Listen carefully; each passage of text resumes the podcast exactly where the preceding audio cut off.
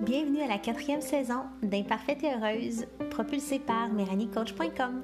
Je suis Méranie Rodriguez et je suis ton hôte pour des discussions connectées, des réflexions inspirées et aussi, euh, je l'espère, des astuces qui pourront t'aider à vivre dans de plus en plus de joie et d'authenticité.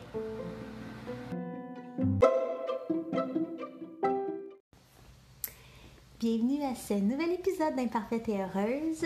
Euh, il s'est passé tellement de choses depuis moins d'une semaine, mais on dirait que ça fait plus qu'une semaine qu'on s'est parlé, euh, tellement qu'il y a eu euh, des, gros constats, des grands changements et des grandes profondeurs qui, qui se sont déroulés pour moi dans ma vie. Justement, la dernière fois qu'on s'est parlé, j'ai parlé de relations vraies, mais en fait, cet épisode-là est comme disparu étrangement. j'ai parlé de flammes jumelles la fois d'avant. Aujourd'hui, je parlais justement avec euh, quelqu'un de du sentiment de liberté, quelqu'un qui avait l'impression qu'on allait perdre les libertés et tout ça. Et euh, ça m'a ramené dans la même réflexion que j'avais par rapport à l'amour euh, dans les derniers jours. C'est que tout ça, comment je peux dire ça? que l'illusion oui, que l'illusion que l'amour euh, doit se trouver à l'extérieur euh, pour vraiment avoir de la valeur ou que l'illusion euh, que la liberté, c'est quelque chose à l'extérieur de soi qu'il contrôle. C'est ça, en fait, les thèmes qui se sont présentés à moi.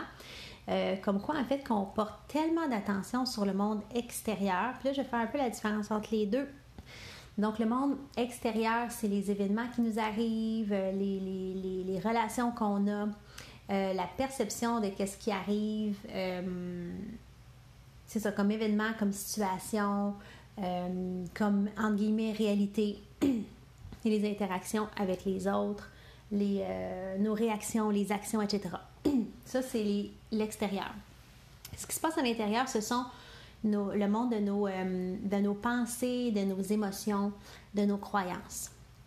Et on a l'impression que, exemple, on est marabout, puis là, on va se donner comme excuse que c'est parce que notre enfant n'écoute pas ou parce qu'on a changé les mesures puis qu'on ne peut plus sortir de chez nous après 8 heures, euh, etc. Donc, on a cette tendance à se, je le dis comme ça vraiment, à se donner des excuses pour le mauvais état émotionnel euh, ou mental dans lequel on est.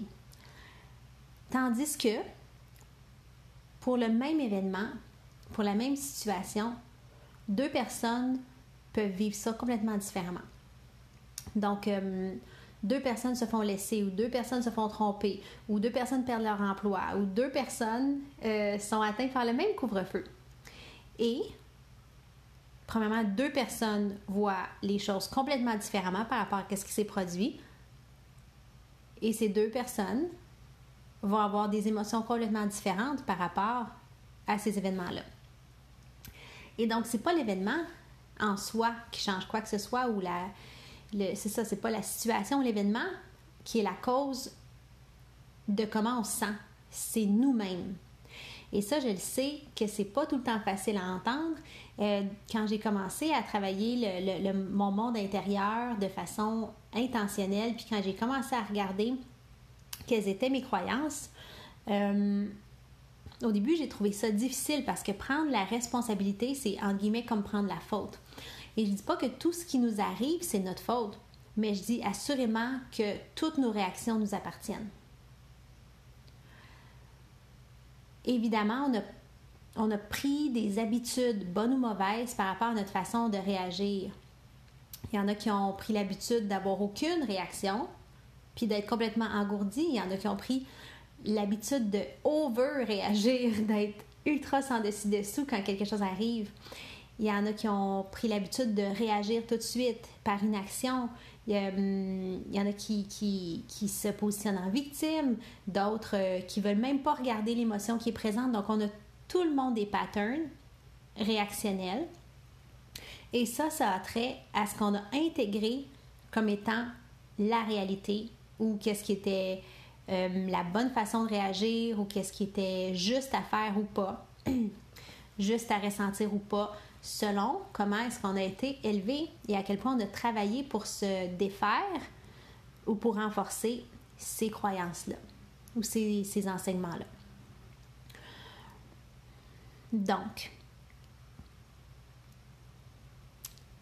personnellement, récemment, avec les discussions sur l'amour et sur la liberté que j'ai avec les gens, ce que je réalise, c'est que, ou ce que je trouve, c'est qu'il y a beaucoup de gens qui malheureusement euh, vivent les événements extérieurs comme euh, être poussé par quelqu'un ou euh, être accepté par quelqu'un ou être jugé par quelqu'un ou non ou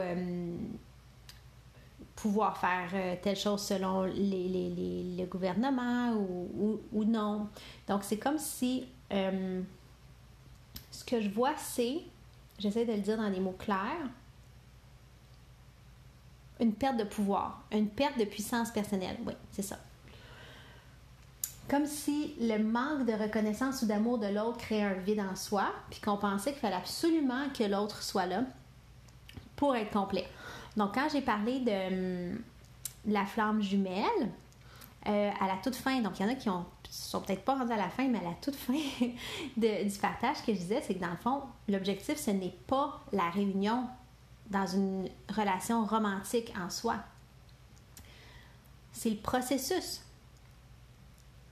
Et moi, mon processus, euh, en fin de semaine, ça a été euh, assez grand pour moi parce que je me suis libérée des attentes ou des chaînes, euh, des croyances restantes. Il m'en restait quelques-unes, des croyances par rapport euh, au, monde du couple, au monde de l'amour. Puis je me suis rendu compte, dans le fond, que ce que je cherchais dans un couple, ben, je l'avais déjà dans d'autres relations qui n'avaient rien à voir avec un couple. et qu'ultimement, c'était déjà en moi, point. Et donc, je n'avais pas besoin que ça vienne de l'extérieur.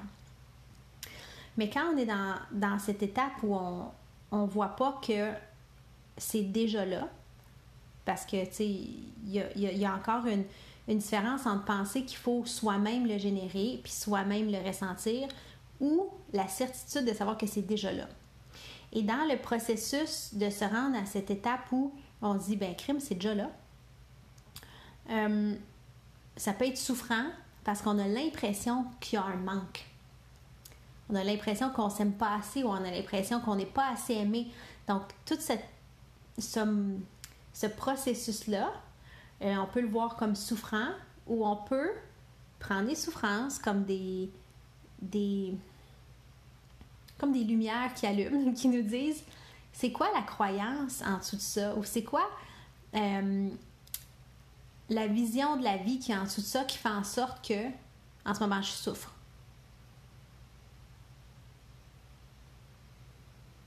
Et donc, voir chacune de ces opportunités-là comme des opportunités de libération, des opportunités pour être plus libre. Et c'est ça justement qu'on discutait aujourd'hui avec, euh, peu importe avec qui, que j'ai discuté aujourd'hui. Puis euh, cette personne euh, parlait de la liberté comme physique, comme telle, tu sais. Euh, ça m'a amené au fait que avec tout ce processus au niveau de l'amour, puis la libération des croyances que j'ai eu dernièrement, puis euh, toute la dernière année qu'on a passé aussi à s'adapter à ce qui se passe, euh, chacun à notre façon. Moi, je me sens vraiment plus libre que jamais. Je me sens définitivement plus libre que jamais. Et c'est que j'ai compris que la liberté vient pas de rien d'autre que notre propre perception.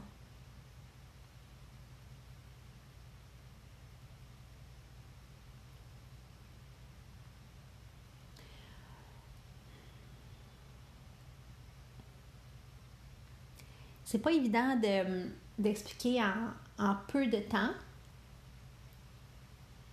comment est-ce que tout part de soi ou tout part de la perception qu'on a à l'intérieur.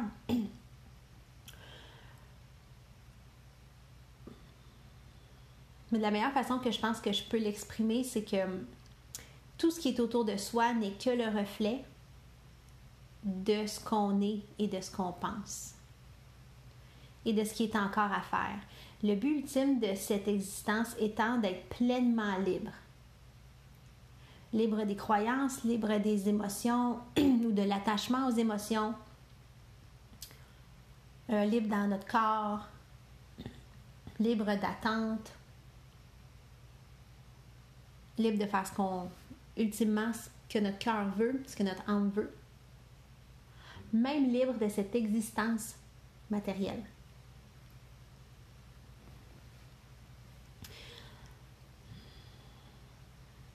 Donc l'amour, euh, les règles.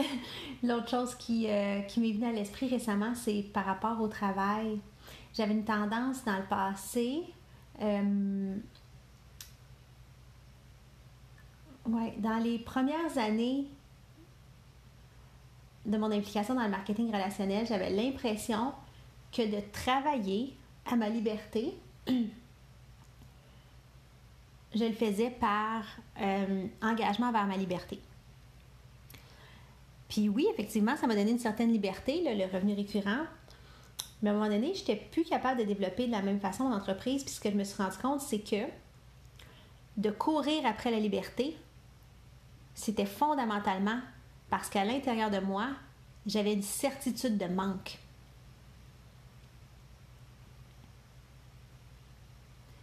Ça, ça a été euh, un choc. Ça m'a pris deux ans de, entre guillemets, stagnation euh, d'entreprise pour me rendre compte qu'est-ce qui fitait pas.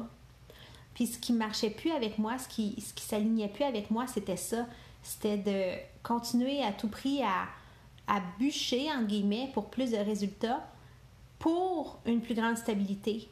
Parce que ça, ça sous-tendait le manque. Tout comme euh, quand on est en, recherche de l'amour, euh, la recherche est signe qu'on vit un manque. Quand on a la certitude que tout est déjà là ou que tout est déjà en chemin, on n'est pas en recherche de quoi que ce soit. On est, tout simplement. Puis on avance au jour le jour en profitant de chaque journée sans chercher à euh, générer de nouveaux résultats.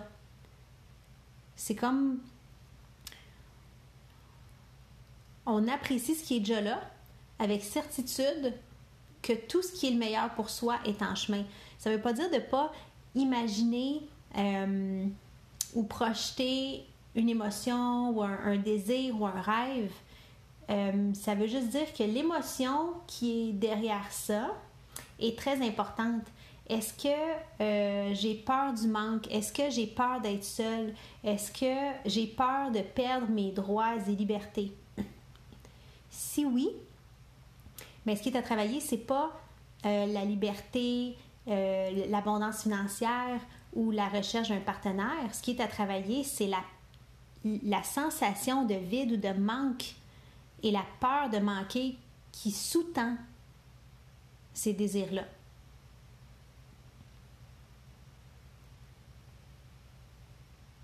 Si je suis déjà euh, heureux puis complet, puis que j'ai envie de, de me donner un défi, puis de m'expandre, sans l'attachement lourd, sans le sentiment de manque, sans la peur, pourquoi pas? Mais si fondamentalement, ce qui sous-tend le mouvement, c'est de la peur, l'impression de ne pas être assez, l'impression que si je ne vais pas au, prochain niveau, euh, je me, je me, suis en train de manquer quelque chose ou euh, je suis pas une aussi bonne personne ou euh, je mérite pas une place de leadership ou je mérite pas ci ou je mérite pas ça, c'est pas la bonne place pour créer. En tout cas, c'est pas la bonne place pour créer dans la joie et de façon durable. Créer l'abondance, l'amour ou euh, la liberté ultime. Donc, le monde intérieur et la signification des événements selon nos croyances euh, a vraiment un impact majeur sur qu'est-ce que dans le fond là c'est pas tant la vie qu'on s'est créée pour soi qui est importante c'est la signification qu'on y donne.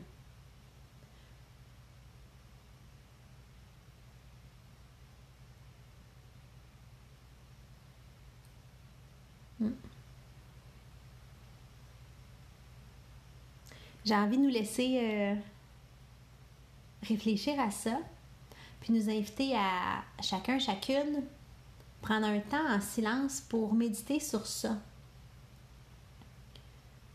Au lieu de continuer, parce que ça pourrait être un sujet qui dure longtemps, au lieu de continuer, j'ai envie de nous laisser juste accueillir ce qui monte comme réflexion après avoir entendu ça. Donc, euh, je vous souhaite un super moment, un beau début de printemps qui s'en vient en fin de semaine. Extraordinaire équinoxe qui s'en vient déjà. Et on se parle très bientôt.